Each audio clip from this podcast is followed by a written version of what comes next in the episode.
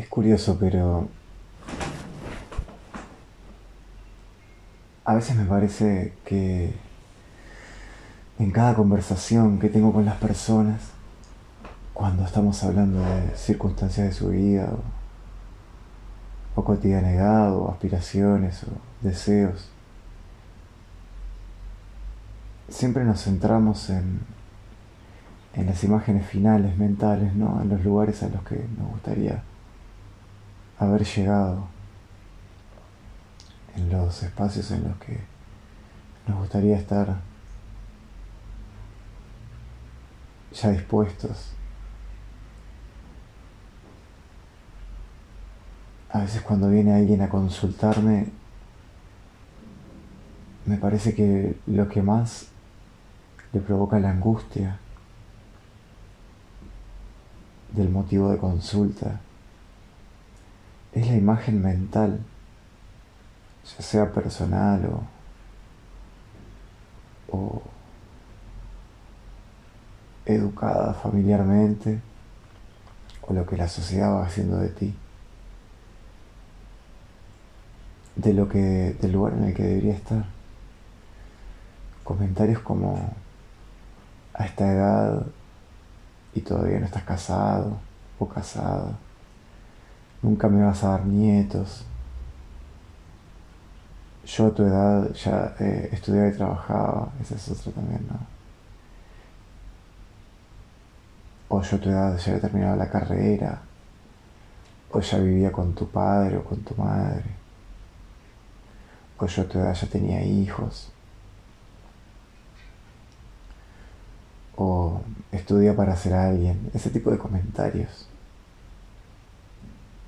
que la gente hace para intentar alentar, pero que en realidad solo pone unas cargas enormes sobre nosotros. Eso desde lo familiar, después tenemos las, las culturales como estar ocupando espacios de prestigio social, de prestigio económico. Y ahora también tenemos de prestigio de redes sociales, ¿no? Siempre son lugares de prestigio, nadie. O bueno, la mayoría de la gente que, que tiene un, un conflicto con su ahora, generalmente tiene que ver con que anhela algo, ¿no?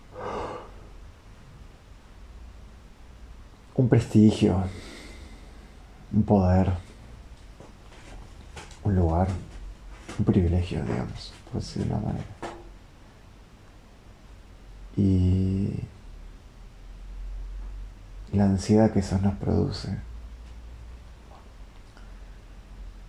es producto de que nosotros, por lo menos ahora, pareciera que vemos las cosas como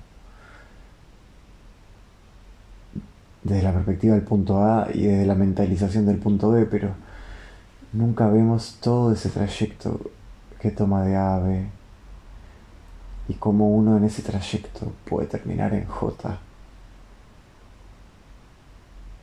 donde J es auténtico y B es mental. Quienes me conocen saben que soy un entusiasta de los videojuegos. Hoy en día no, no tengo mucho tiempo. Pero los fines de semana, en algún momento, intento conectar con eso y... Bueno, la verdad es que tampoco puedo, pero, pero bueno, una vez por mes, dos, tres veces por mes puedo destinar alguna hora a jugar videojuegos porque realmente me gusta.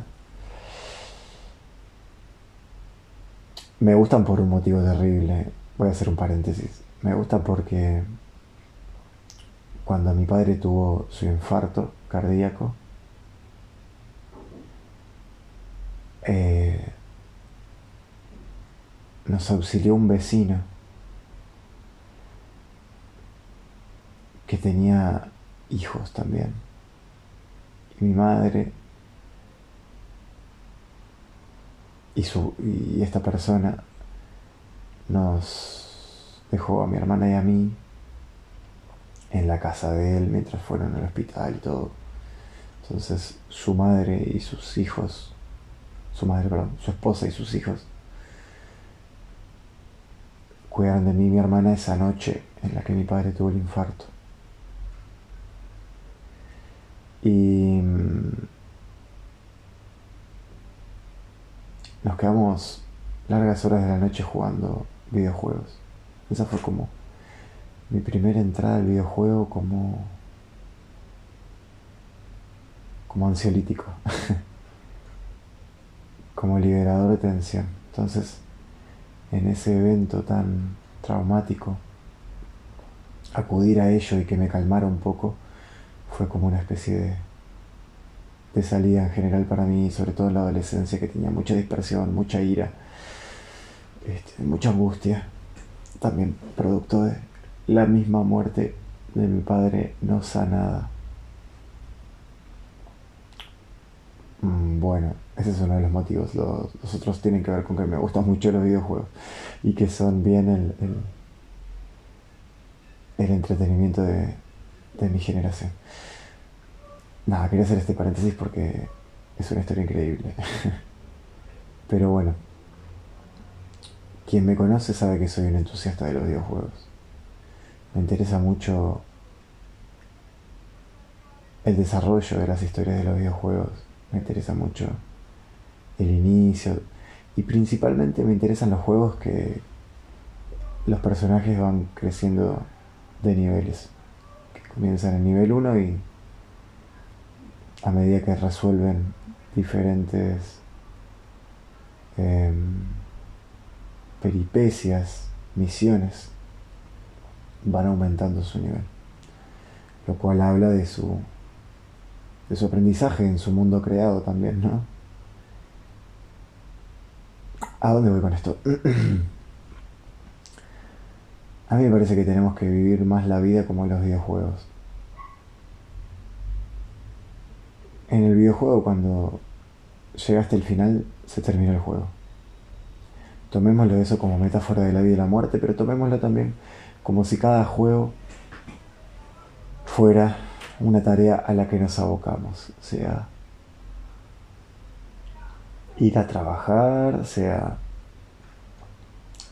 realizar los estudios, mantener una, una casa, una familia, vincularse sexoafectivamente o simplemente vincularse afectivamente.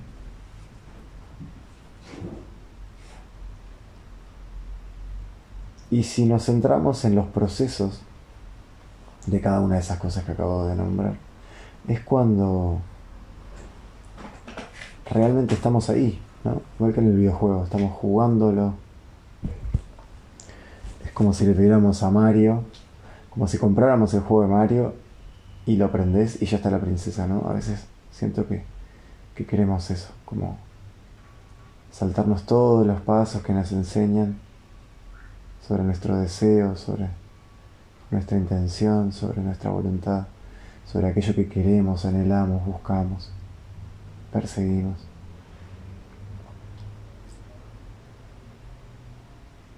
Es como querer buscar que se concreten nuestras cosas con la lámpara de Aladino.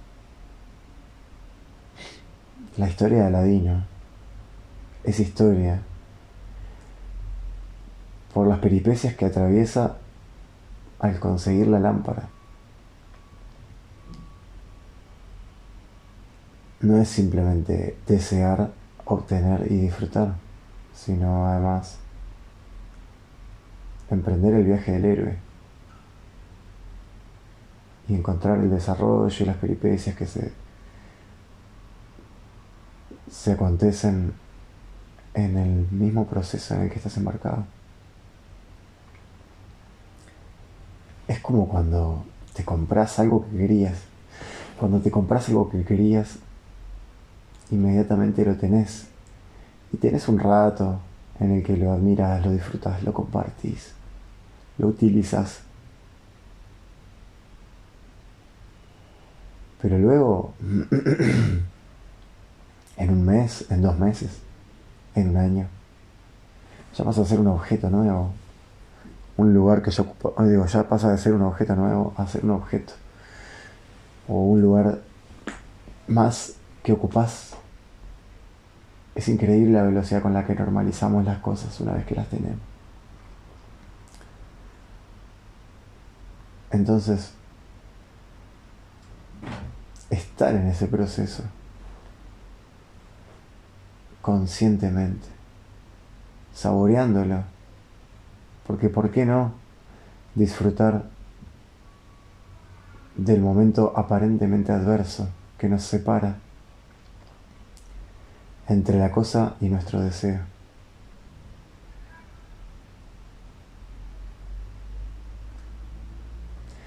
A veces creo que, creo y sé, porque me lo han dicho, que algunos de mis mensajes se malinterpretan porque hay gente que me va a decir, bueno, sí, pero no es solo desear y, y moverse hacia... Hay gente que no puede acceder ni siquiera a la parte más básica del sustento en el mundo. Algo así como si yo dijera que la gente es pobre porque la gente quiere. Lo entiendo. Y no es así. Simplemente yo hablo para la gente que es como yo. Que son bastante más de lo que uno creería. Pues tampoco es que yo sea un bicho demasiado raro o demasiado lejano de lo que la media eh, atraviesa.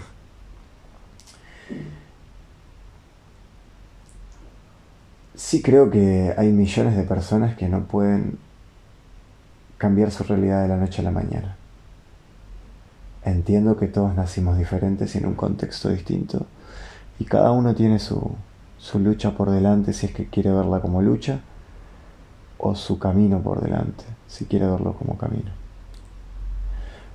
Yo, gracias a mis privilegios y, mi propio trabajo sobre mí, decido caminar, no, no luchar mi vida ya. Y es increíble como cuando uno cambia las palabras con las que ve la realidad, la realidad se modela. Pero volviendo al tema, es obvio que si todo en tu realidad, hambre, violencia, carencia, frío, abuso golpea en, tu realidad, es más difícil cambiar tu paradigma. Yo de ninguna manera me desentiendo de eso. De hecho, tengo mi cuota grande de trabajo social, la tuve durante toda mi vida. Que no es una justificación, simplemente es decir, bueno, pero yo hago cosas por intentar que la gente también eh, pueda acceder a más y mejor. Y no se imaginan los que no hayan trabajado en, el área social, sobre todo en situaciones de vulnerabilidad social, no se imaginan lo poco y lo mucho que es a la vez lo que uno puede hacer. Pero bueno, la cuestión es que yo hablo para la gente en la misma situación que yo, mejor que la mía en términos socioeconómicos, por decir algo o un poco peor en términos socioeconómicos, que son los únicos mensurables, ¿no? Después las personas no se pueden medir. Y es la gente con la que yo trabajo también, con la que trabajo clínicamente. Entonces, y es la gente que tiene hoy en día mayor capacidad de entregar algo de lo suyo y ser generoso. Entonces eso ya también es un, un punto para, para hacer de este mundo un lugar más, más igualitario. Nunca va a ser igualitario, ya lo hemos hablado. No, va a ser igualitario no solamente por condiciones eh, geográficas, socioeconómicas, sino porque cada historia de vida es diferente. Todos podemos nacer con 10 millones de dólares y, y muchas de esas personas van a, a descarrilar su vida, entre comillas, porque yo creo que nadie se descarrila, cada uno viene a aprender lo que tiene que aprender. Eh, debido a ese, a ese dinero. No es dinero lo que falta. No es necesariamente estatus social, es poder acceder a una verdad última, como es, todos podemos empoderarnos desde nuestro lugar y acceder a más y mejor, que no tiene que ver, ya engancho con lo que estaba hablando, con ocupar esos lugares mentales que nos proponemos, con llegar de A a B, tiene que ver con encontrar la ruta amorosa de conexión conmigo y con todo. Y eso tiene que ver con estar procesando en tiempo real las cosas.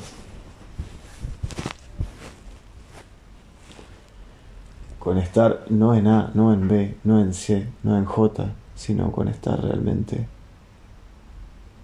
en presencia, en tiempo real.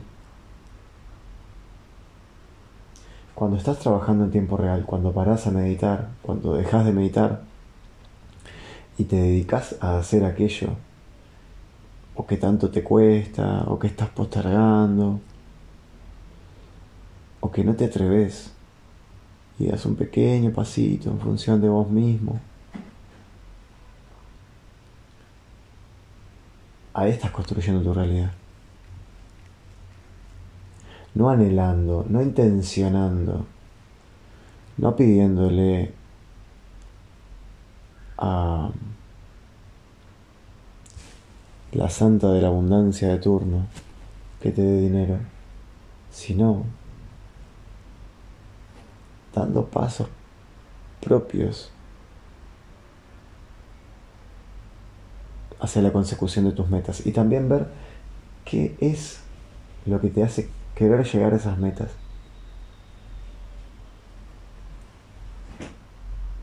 ¿Cuántos sueños heredados tenemos? De los que recibimos más las pesadillas que la ensoñación agradable. Eso nos va barrenando el camino, andar ocupando espacio en tiempos heredados, en sueños heredados.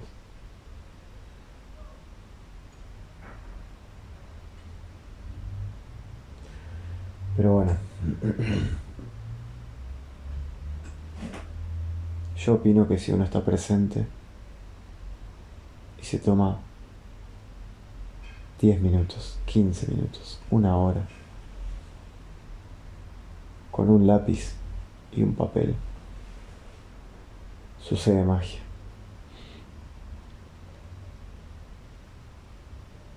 Si nos ponemos a revisar qué comemos, cuánto comemos, cuándo comemos, en qué ocasiones comemos.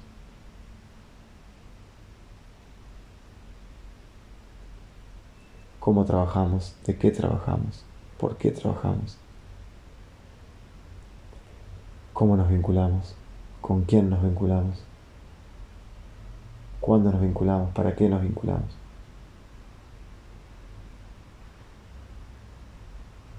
Esas son algunas de las preguntas que yo me hago cada vez, que no sé para dónde voy. Me pongo a revisar qué cosas estoy sintiendo y qué cosas estoy haciendo en automático.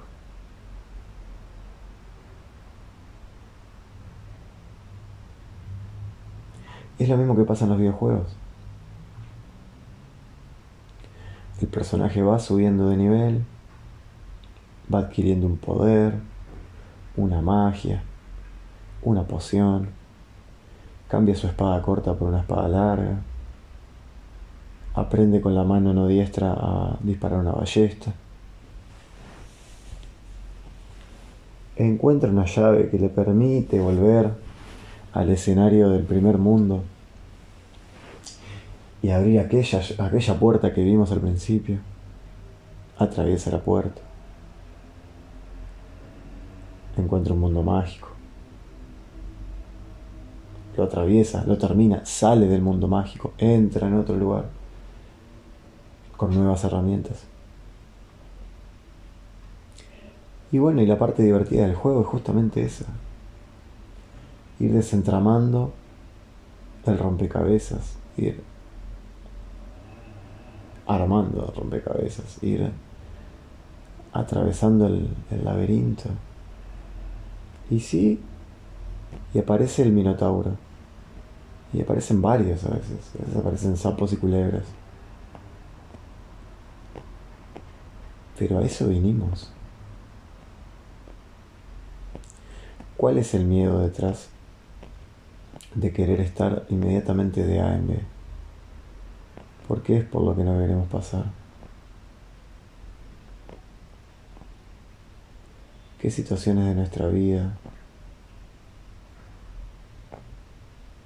estamos queriendo evitar?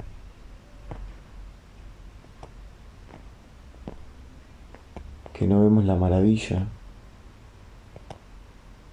de estarnos moviendo hacia lugares creados.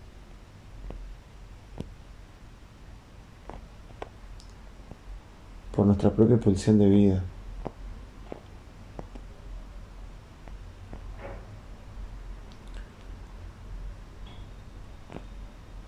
La ansiedad es el producto de no poderse estar anclando en el presente.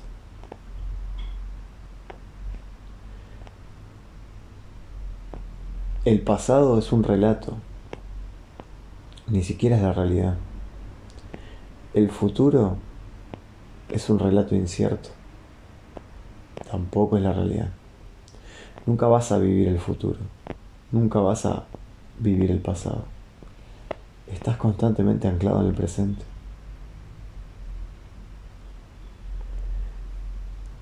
O deberías. Y ese presente puede ser constructivo, estático o destructivo.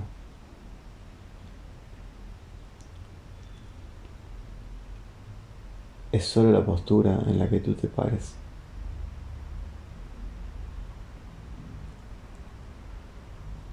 No sabemos a dónde nos va a llevar la vida. Lo que sí sabemos es que si no decidimos, si no nos atrevemos, si no nos aventuramos, qué linda la palabra, aventurarse, qué linda la aventura, ¿no? Qué emoción en el comienzo de algo nuevo. Si no nos aventuramos,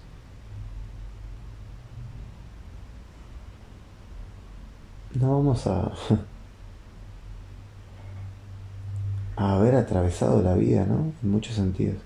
Solamente desde lo que nos va interaccionando, simplemente reaccionando, nunca accionando.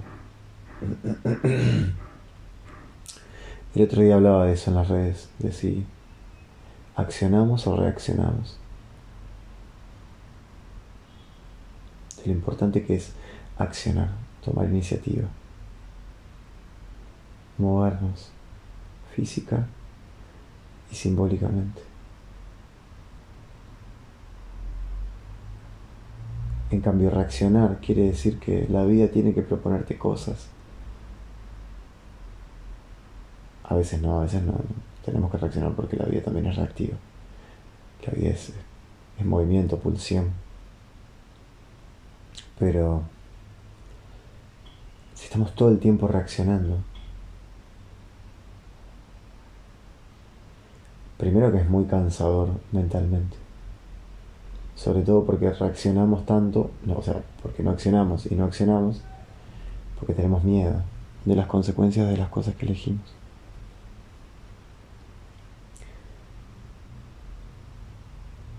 Fíjate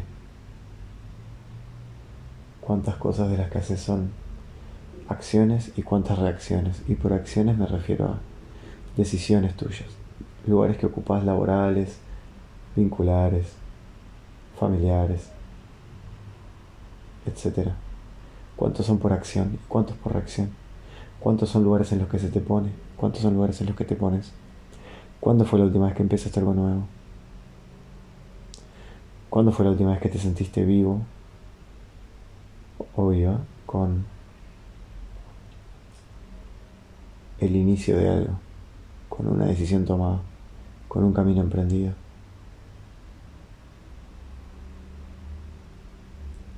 No hay edad, ni dolor de rodillas, ni hijos o hijas que te alejen de eso. Que justifiquen que vos hayas abandonado el moverte desde el lugar que tú quieras, desde el que consideres.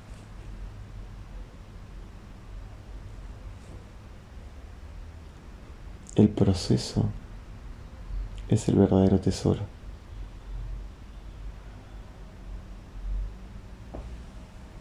El resultado es el fruto que da el árbol. Pero poner la semilla, regar, observar crecer, cuidar, podar, quitar insectos, cercarlo muchas veces al árbol. A veces ni siquiera ves el fruto del árbol. A veces lo disfrutan otros. Y no por eso deberías estar triste. Por el contrario. Nosotros no solo valemos en tanto nosotros, que también. Nosotros somos un sistema, un sistema virtuoso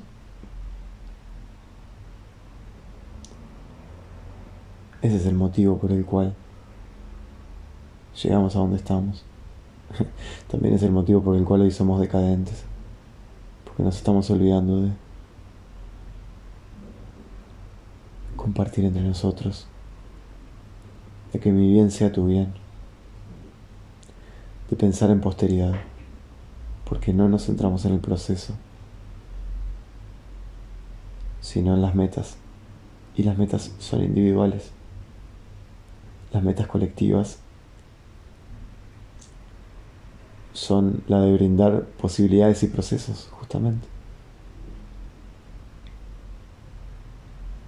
Brindar posibilidades a los demás. Que otras personas disfruten de la sombra del árbol que yo planté hace 40 años.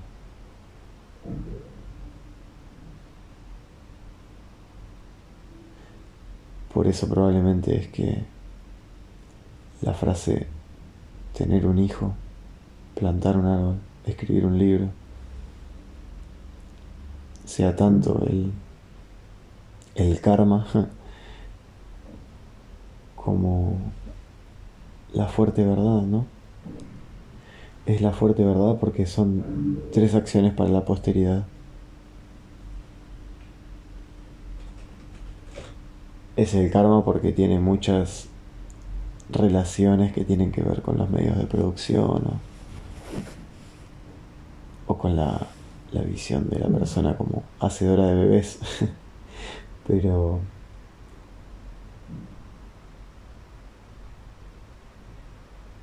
es importante dejar un mensaje para la posteridad. Revisar las prácticas y lo que decimos siempre darnos la gratificación de llegar a algún lugar es necesario. Pero cuando estés terminando un proceso, ojalá que ya tengas dos en vista y uno iniciado. Que nunca se apague tu llama.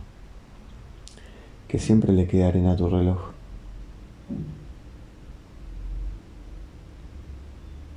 Que el ángel de la muerte te encuentre en medio de procesos lleno de vida. Que lo que te lleve sea el necesario descanso y no el anquilosamiento de tu vida y tu cuerpo. Buen día.